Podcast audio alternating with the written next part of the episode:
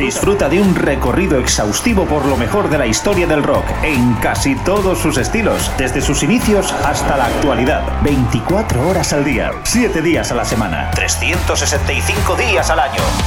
Pop, rock, folk, blues, punk, hard, heavy, country, garage, grunge, soul, alternativa. Todo ello y mucho más en Radio Free Rock. Síguenos también a través de radiofreerock.com o a través de nuestras cuentas en Instagram, Twitter y Facebook. Hola, ¿qué tal? Muy buenas, ¿cómo estáis? Eh, bienvenidos una vez más a nuestra gran travesía, una cita con el mejor rock de todas las épocas en Radio Free Rock, de la mano de Jesús Jiménez, hoy con un nuevo programa dedicado pues, a una de las grandes formaciones de los últimos 25 años, con tantos seguidores como detractores. Hoy, en este nuevo capítulo de la historia del rock, el 275, repasamos los primeros años de Muse, el grupo formado a mitad de los años 90, Chris Wolstenholm al bajo, Dominic Howard a la batería, Matthew Bellamy, principal compositor, guitarrista y cantante del grupo.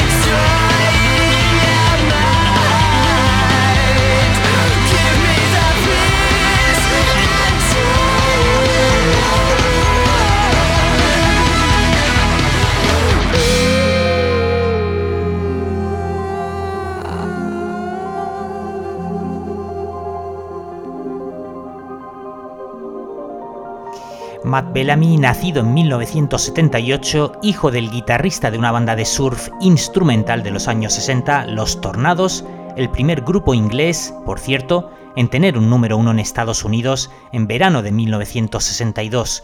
Cuando sus padres se divorciaron, él tenía 14 años y se iría a vivir con su abuela.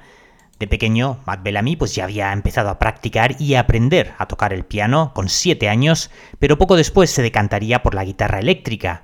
Ahí, de niño, pues también empezaría a jugar con tablas Ouija, intentando contactar con el más allá, y posiblemente de ahí le viniera esa devoción por la astronomía, el espacio y la vida más allá de los confines de la Tierra. Todo eso le iría formando en cuanto a las alusiones en sus letras, pero musicalmente Nirvana, Queen, Rage Against the Machine, Radiohead y Jeff Buckley podrían ser algunas de sus primeras inspiraciones. Se conocerían los tres en la pequeña ciudad de Teignmouth, al suroeste de Inglaterra, cuando los tres tenían apenas 14-15 años y sus respectivos grupos se iban desinflando. Contarían ellos que mientras el resto de chavales de su edad pues se iban de fiesta, a ellos les gustaba también ensayar y tocar y pronto tuvieron claro que querían eh, tocar sus propias canciones.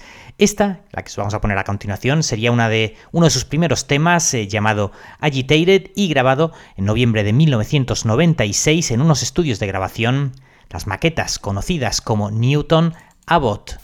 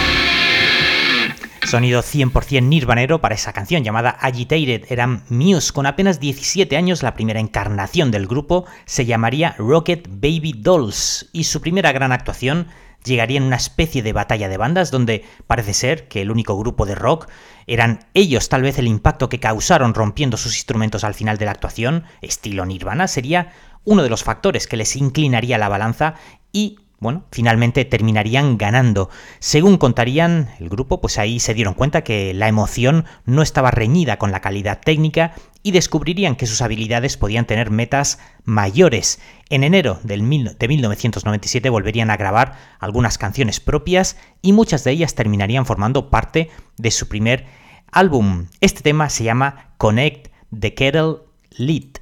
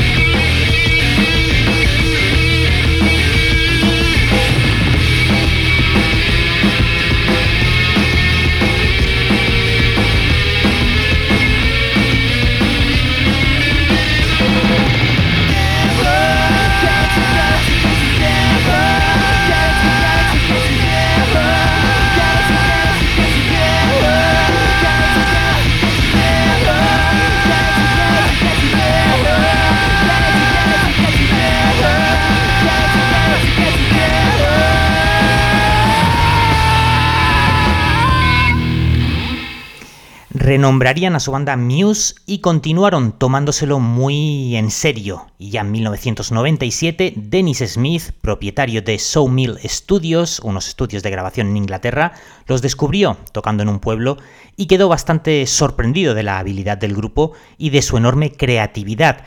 Tras ese descubrimiento les ofrecería grabar algunos temas gratuitamente en sus estudios y terminarían firmando con Dangerous y luego con Taste Media, un pequeño sello discográfico independiente creado fundamentalmente para la publicación de los primeros álbumes de Muse.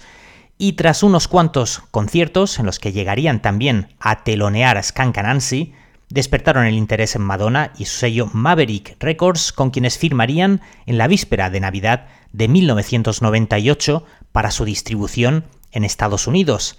Antes nos vamos a quedar con una nueva rareza de Muse llamada Earthquake Terremoto, grabada en abril de 1997.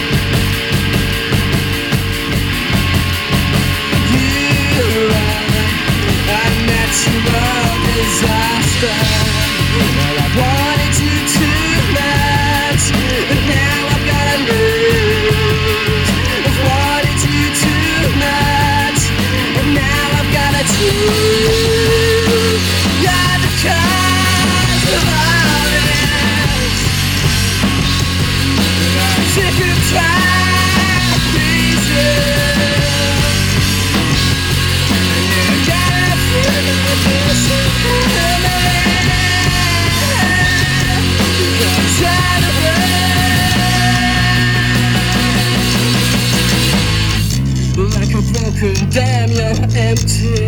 And all that's left are the sticks and stones that were built by other people. And it really shows. To cruise, I feel like that way. To cruise, I even care. But you won't even listen to why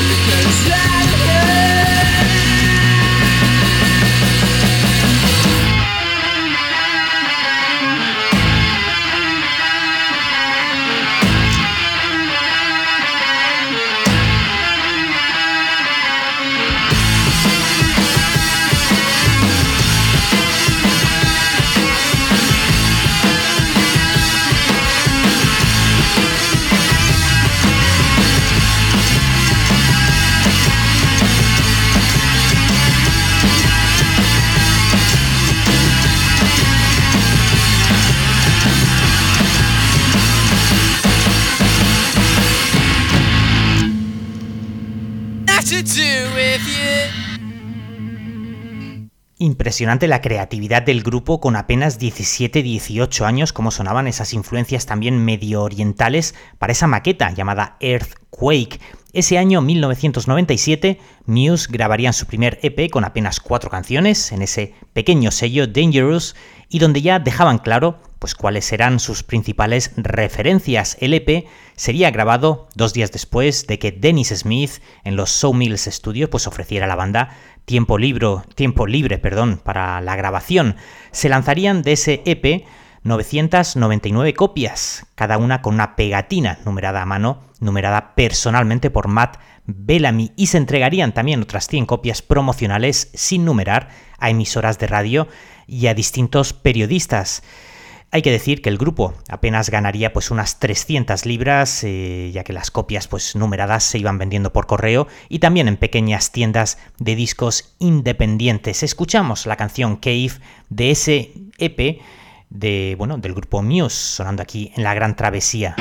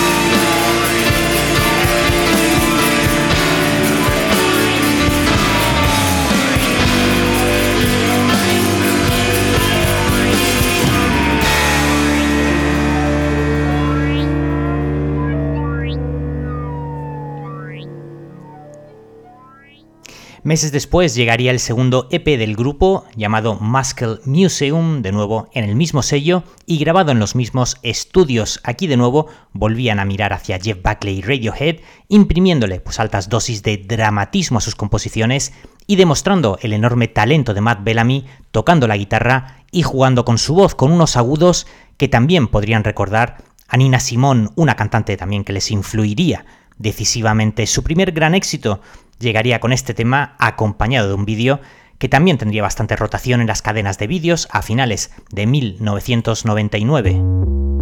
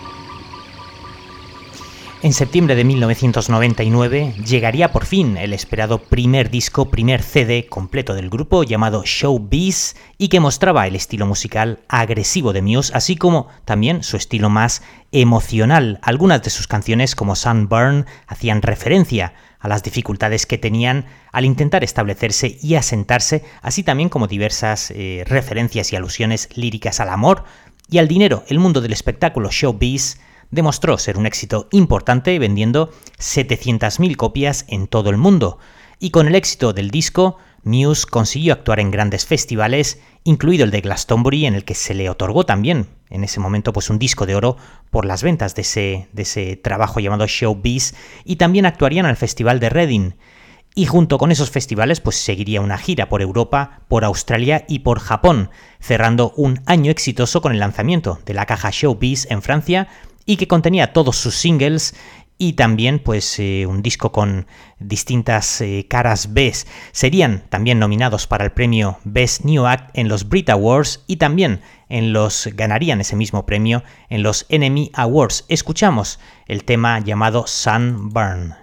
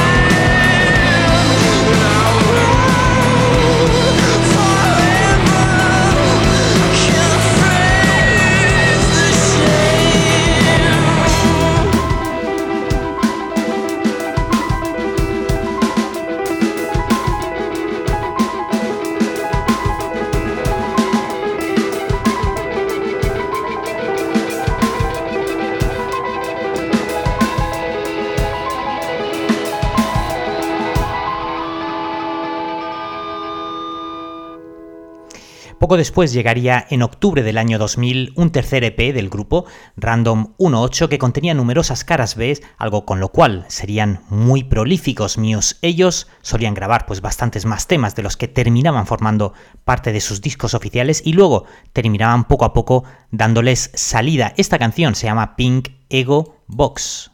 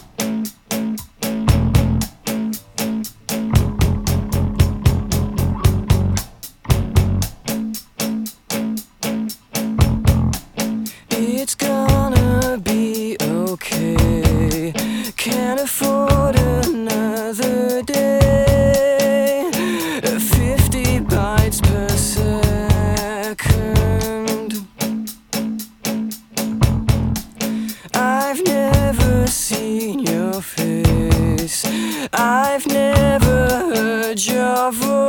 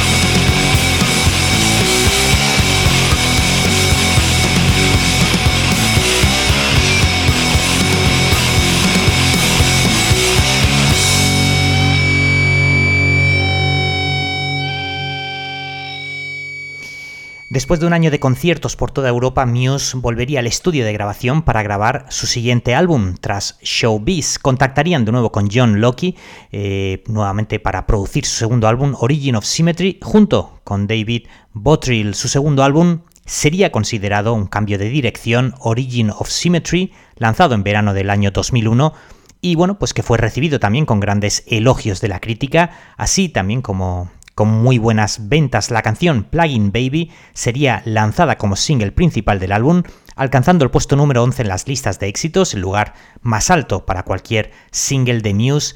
En ese momento, su segundo sencillo, Newborn, también llegaría al top 20 y eso contribuyó a que el disco Origin of Symmetry alcanzara el puesto número 3 en las listas.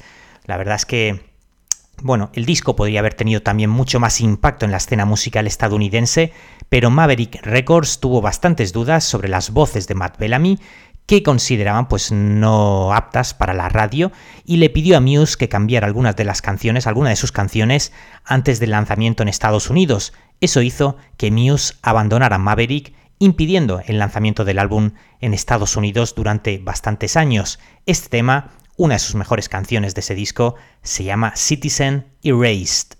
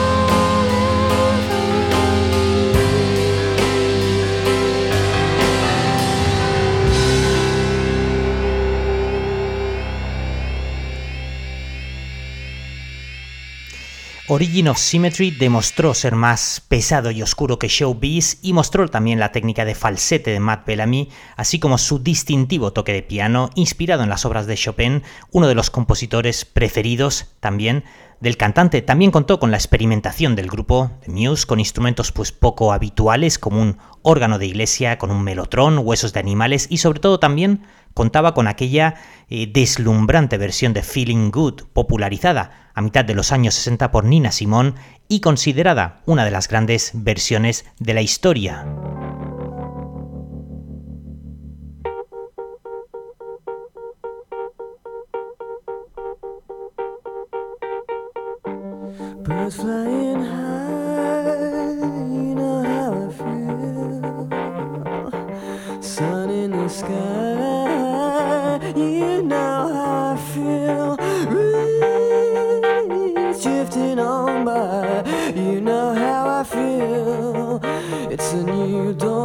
It's a new day, it's a new life for me,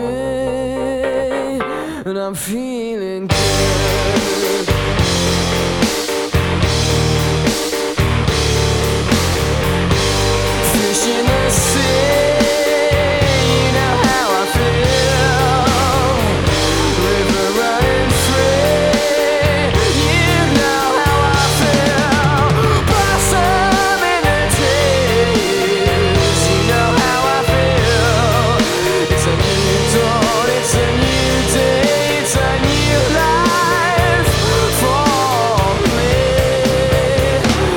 vu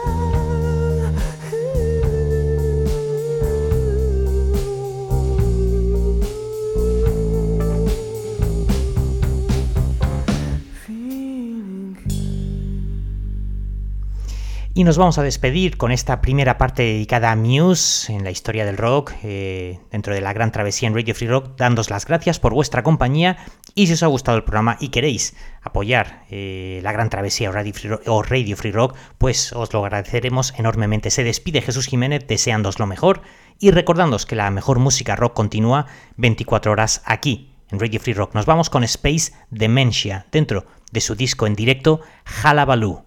Chao.